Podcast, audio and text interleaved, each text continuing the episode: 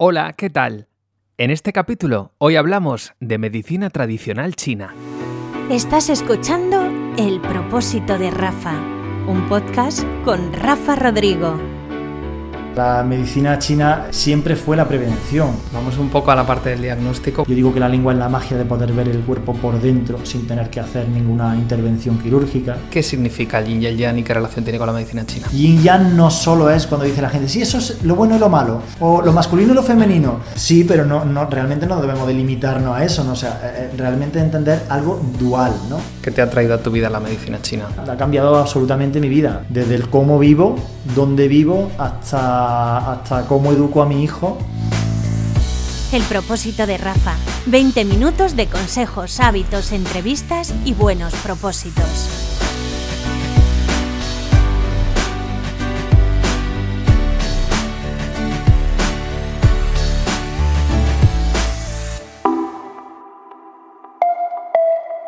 Muy buenas, ¿qué tal? Hoy te abro mi corazón y mis emociones para ser más sincero que nunca y hablarte de un tema que durante años eh, me ha traído muchos dolores de cabeza y muchos problemas físicos y digestivos. Eh, digamos que llegó un momento en el que mi salud me paró, tanto es así que no podía prácticamente digerir muchos alimentos, por no decirte una parte muy, muy, muy, muy pequeña.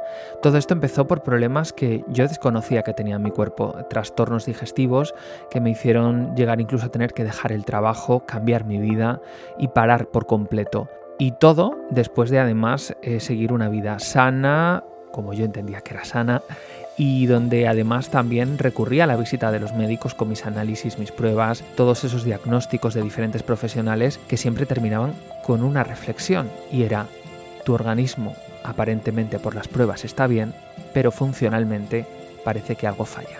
Y es ahí donde quiero entrar hoy y donde quiero presentarte a esta persona tan especial, José Ángel Luque, de Medicina Tradicional China, en este caso un profesional que se dedica a la medicina china y cuya terapia, digamos, me ayudó muchísimo en mi proceso de recuperación, pero no solamente me ayudó a entender qué estaba pasando con mi organismo, sino que me ayudó también a entender qué es lo que causa esos síntomas. No solamente hablamos de un tema orgánico y químico de nuestro cuerpo, que evidentemente está así, de la genética, sino también hablamos de las emociones, algo que por aquí quiero reivindicar pocas veces se habla a través eh, de los medios de comunicación o pocas veces se habla a través de los diagnósticos de los médicos o que muy pocas veces se tiene en cuenta a la hora de tratar a un paciente.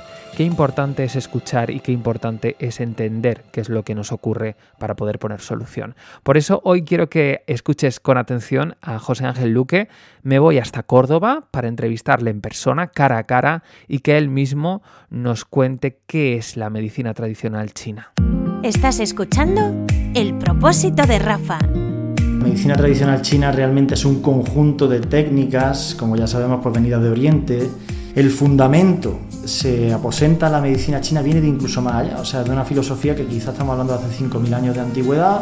Todos hemos escuchado hablar de conceptos como el yin y el yang, los cinco elementos, el wuxing, el, pues, los ocho trigramas, y todos esos elementos son los que apoyan un concepto de abordaje holístico del sujeto, del paciente en este caso, con respecto al entorno. La medicina tradicional china, a nosotros nos gusta hacer una analogía muy interesante y es que se, suele decir que se trata que trata la raíz y no trata en la rama. Eh, las ramas son manifestaciones, ¿no? Y la raíz, pues bueno, a veces haciendo esa analogía con el árbol, la raíz no se ve.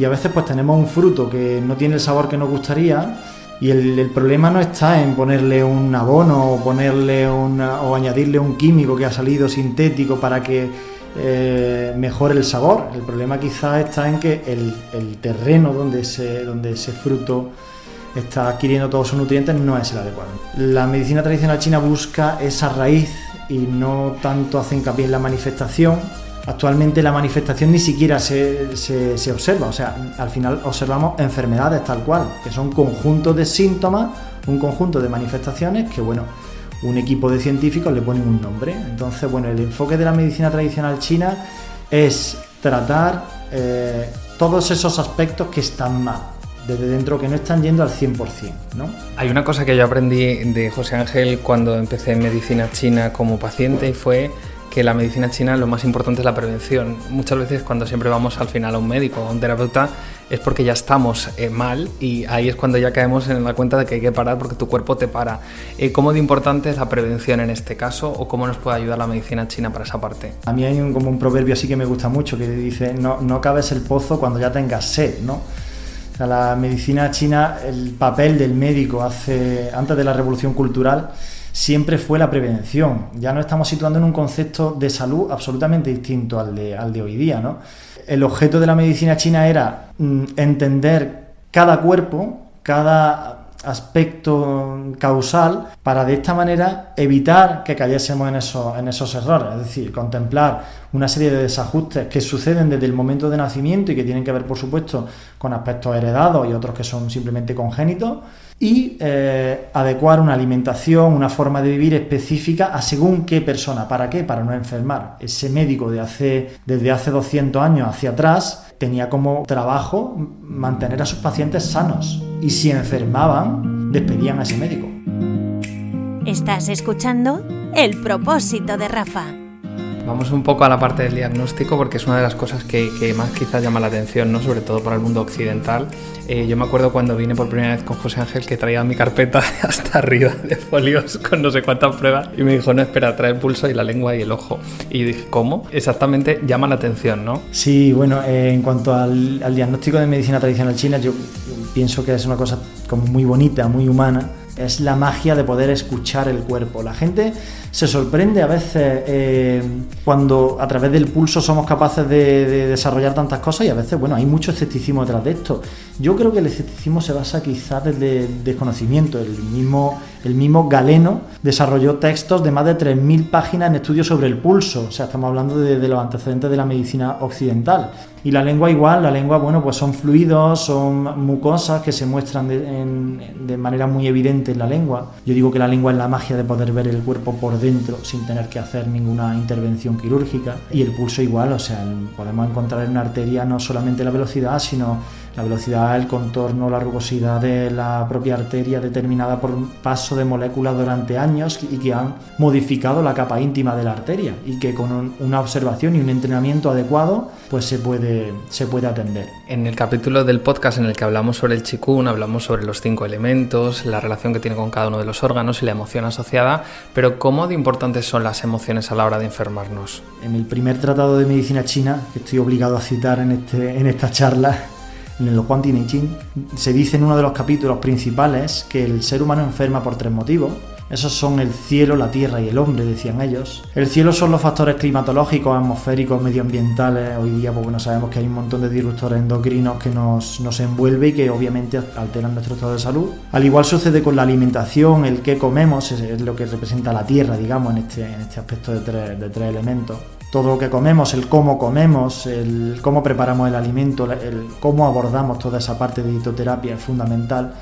Y ese factor, el hombre, pues es obviamente la, la relación que tiene el ser humano con el entorno y aquí sí que prima mucho las emociones, ¿no? Obviamente las emociones no son más que la antesala de una manifestación física. Cada vez que tenemos alguna alteración emocional se generan una serie de mecanismos internos de respuestas neuroendocrinas que van a desarrollar con el tiempo una tendencia y que con el tiempo unos síntomas y que con el tiempo al final terminarán generando una enfermedad. Quiero eh, preguntarte algo que crea siempre mucha polémica, ¿no? Es el cómo cohabita la medicina china con la medicina eh, convencional occidental, como decías tú antes, ¿hasta qué punto se puede cohabitar? Porque hay mucho escepticismo en el sentido de, oye, una persona que, por ejemplo, tiene cáncer no se puede tratar también con acupuntura, aparte de lo que ya esté haciendo. Sí, bueno, eh, obviamente sí que la, cultura occidental... es totalmente distinta quizá a esta medicina que mm, se presenta como un tanto abstracta. Creo que el escepticismo a veces, me vaya a permitir que, lo, lo, lo, relacione directamente con, una, a veces con un desconocimiento, quizá una ignorancia de los estudios que hoy día pues tenemos al alcance. O sea, muchos especialistas dicen, bueno, la acupuntura no, no sirve para esto cuando mm, antes de consultar siquiera un portal médico de, de los que se, se consultan para, pues, bueno, para, para, hacer seguimiento, para hacer estudios científicos y demás, en los cuales vemos que la acupuntura sí que tiene una, un apoyo importante en referencia a bueno, enfermedades como pueden ser el cáncer, enfermedades autoinmunes, enfermedades que se han cronificado. ¿Cómo apoya la acupuntura? Bueno, pues, eh, o cómo cohabita la acupuntura con la medicina occidental. Eh, la medicina china hoy día tiene un papel que obviamente no es el que era en China hace, hace 300, 400 años, y el fundamento principal es intentar, en, en algunos casos, trabajar de forma única con el paciente y en los casos en los cuales hay tratamientos principales, vamos a decirlo así, tratamientos oncológicos, apoyar a ese tratamiento evitando efectos secundarios, evitando eh, la propia toxicidad que pueda generar algún tipo de, de estos tratamientos y de esta forma hacer que todo el proceso patológico, todo el proceso de, sanación, pues sea lo más, lo más llevadero posible para el paciente. ¿Qué patas tiene la medicina china? Conocemos eh, la acupuntura, que es quizás la más famosa, eh, ahora también el qigong, ¿no? Con la tendencia que está teniendo, pero también está ahí, ¿no? El masaje tuina y la fitoterapia, me parecen grandes desconocidas, sobre todo la fitoterapia. La medicina china consta de cinco pilares fundamentales la acupuntura, que es la, más conocida, la dietoterapia, que es otra gran, otra gran desconocida a veces, porque el, cómo se elabora una alimentación con respecto al diagnóstico de medicina china no tiene nada que ver quizá a la nutrición tal como la conocemos hoy día. Se tiene muy en cuenta lo que hace un alimento en el cuerpo, no tanto los, valores nutricionales o las cualidades del alimento de manera aislada. El tuina, que sería, digamos que abarcaría la parte de traumatología y de fisioterapia en China. La fitoterapia, y el Qigong. La fitoterapia, pues bueno, ciertamente es todo el tratamiento de fitofarmacología que se tiene como, como pilares tres herramientas, son las materias eh, animales, las minerales y las vegetales, como ya sabemos, que combinadas entre sí pues, nos permiten abordar un sinfín de aspectos causales. No me, gusta hablar de enfermedades porque al final la enfermedad es como es el resultado de que hemos hecho un montón de cosas mal, ¿no? Y el chikung, pues bueno, es ahora cada vez está más en auge, conocemos mucho el yoga, la meditación y todo el concepto de wellness que ahora se, se está desarrollando afortunadamente cada vez más. El chikung, pues bueno, es la, la rama, digamos, de, de China que ha desarrollado más lo que son ejercicios respiratorios, eh, trabajos de, movilidad, de una movilidad activa y respetuosa también a nivel biomecánico, y que nos permiten que el paciente tenga una implicación activa eh, en todo ese proceso, no solamente eh, de enfermedad, sino también profiláctico. Es decir, deberíamos de practicar a diario y de llevar una alimentación a diario para no llegar a enfermar, ¿no? ¿Cómo se distinguen los alimentos desde el punto de vista eh, de medicina china? Me acuerdo que, por ejemplo, eh, me dijiste el tomate, pues es un alimento frío, ¿no? El trigo sarraceno tibio. ¿Cuál es la distinción exacta y cómo eh, lo podemos aplicar luego en nuestro día a día? Vamos a ver, los alimentos obviamente generan alteraciones que implican el cómo va a funcionar el metabolismo. ¿no? Hay ciertamente hay alimentos que decimos tienen una naturaleza fría y alimentos que tienen una naturaleza caliente. Es decir, la naturaleza no por casualidad nos da unos alimentos fríos en verano. La sandía pues, es un alimento muy frío y nos lo da en verano, favoreciendo la diuresis y refrescando a nivel interno. Entonces, hay alimentos que sabemos que son más calóricos y que la forma de, preparación también le va a aportar una, una determinada cualidad. No es lo mismo comerse un eh, cordero asado con ajo a comerte una sopa de cordero con el cual ya le estamos, como estamos hidratando esa carne, pues obviamente estamos atenuando el efecto de sequedad que genera el cordero. Si yo tomo algo de alimento y, e inmediatamente necesito tomar agua o durante toda la tarde estoy bebiendo agua porque me he tomado mm, un plato de jamón, pues sabemos que ese alimento me está secando en exceso. El aloe vera es muy bueno, bueno, es muy bueno, pero personas que tengan una debilidad digestiva les va a sentar fatal. Los zumos, por ejemplo, los zumos, claro, ahora se ha puesto muy de moda los zumos pues porque generan un efecto depurativo con unos resultados muy rápidos, pero eso no quiere decir que a largo plazo sean, sean favorables, ¿no? Ha habido dietas, ha habido modas de dietas hiperproteicas que generan un cambio muy rápido a corto plazo, pero que luego con el tiempo tenían unas implicaciones de salubridad, claro. Entonces, no existe, la panacea no existe. Al final, cuando hemos recorrido un camino en una dirección, necesitamos de forma responsable volver a, recorrer ese camino en dirección contraria con conciencia y eso pues implica algo más de tiempo y, de escucha obviamente. Me gustaría que matizaras por, por, hablar del tema del yin y el yang, ¿no? Es también muy otro tema muy famoso, además queda muy bien siempre tatuárselo, ¿no? El yin y el yang lo lleva mucha gente colgando, ¿no? Pero realmente ¿qué significa el yin y el yang y qué relación tiene con la medicina china? Bueno, pues vamos a pensar que yin y yang son dos conceptos que se acuñaron, como digo, hace unos 4 o 5 mil años en los cuales ya se habla en un libro oracular muy antiguo, que es el I Ching. Yin y Yang son conceptos duales, son conceptos filosóficos que se aplicaron a la arquitectura, a la cocina, a la geomancia, a la música y que obviamente en la, medicina también influyeron mucho, ¿no? Entonces realmente no son conceptos fijos, como, como esos conceptos abstractos, pues es simplemente una forma de enfocar, de entender que todo lo que podemos percibir con los cinco sentidos se alterna en una dualidad. Y esa dualidad se categoriza en yin y yang, es decir, eh, día, yang, la noche, yin, eh, lo frío, yin, lo caliente, yang, lo duro, yin, lo blando, yang, y así sucesivamente empezamos a, memorizar o entender conceptos dividiéndolo en yin yang, en dos polaridades, ¿no? Por eso, yin yang no solo es cuando dice la gente, sí, eso es lo bueno y lo malo, o lo masculino y lo femenino. Sí, pero no, no realmente no debemos delimitarnos a eso, ¿no? O sea, eh, eh, realmente entender algo dual, ¿no? El yin viene a reflejar a nivel fisiológico, quizá podríamos mm, decir que es algo más estructural, y el yang es algo más funcional. Entonces, cuando decimos que hay una insuficiencia de yin, deberíamos de, recabar en si hay alguna sequedad, alguna falta de mucosidad en alguna región, si hay algo más de insuficiencia de líquido orgánico, alguna tendencia a la deshidratación. Y una insuficiencia de yang, por contra, es una falta de esas reacciones fisiológicas, químicas, que no pueden verse, pero sí medirse. Bueno, 4.000 años de historia son imposibles de resumirse en tan poco tiempo, pero gracias por toda esta, esta aproximación y sobre todo por aterrizar un poco el concepto de la medicina china. Eh, me gusta preguntar siempre en cada podcast qué es lo que has aprendido tú, qué te ha traído a tu vida la medicina china. Eso sí sería muy difícil también resumir en un solo podcast, ¿no? Eh, la medicina china ha cambiado absolutamente mi vida, desde el cómo vivo, dónde vivo, hasta, hasta cómo educo a mi hijo hasta cómo concibo mi, la relación con mi pareja, hasta cómo concibo mi, la relación con mis compañeros de trabajo, con mis amigos. Todo tiene un porqué y un para qué y un enfoque absolutamente integrado. O sea, somos vibración, lo veamos como lo veamos, y entender cómo debemos de desarrollarnos en esa vibración nos permite ser libres, si me permite decirlo, nos permite ser responsables de nuestro destino. Y aunque suene algo como muy mágico, pero realmente sí, es que la medicina tradicional china nos da esa magia, nos, da esa, esa, posibilidad de interpretar, de ser conscientes de cada respiración y de cada acción que, bueno, pues que acontece en nuestra vida. Entonces, para mí la medicina china es la vida. El mantra de la semana.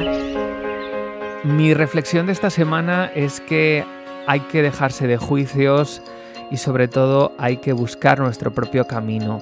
Muchas veces no probamos cosas simplemente por nuestros juicios que nos limitan, esas opiniones de otros o de nuestros propios padres que tantos nos marcan y que nos impiden quizás encontrar otras vías de sanación o mejor dicho otras vías también de recuperación emocional.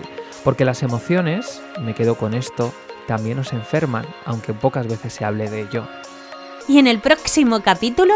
Y en el próximo capítulo no te voy a contar de qué vamos a hablar, será una sorpresa, porque a partir de ahora creo que anticiparse a veces viene bien, pero ¿qué pasa cuando no sabemos lo que viene? Pues que lo cogemos con más gusto, ¿verdad? Pues eso es lo que yo te digo, que en el próximo capítulo estoy seguro de que vas a disfrutar, el contenido será sorpresa para ti.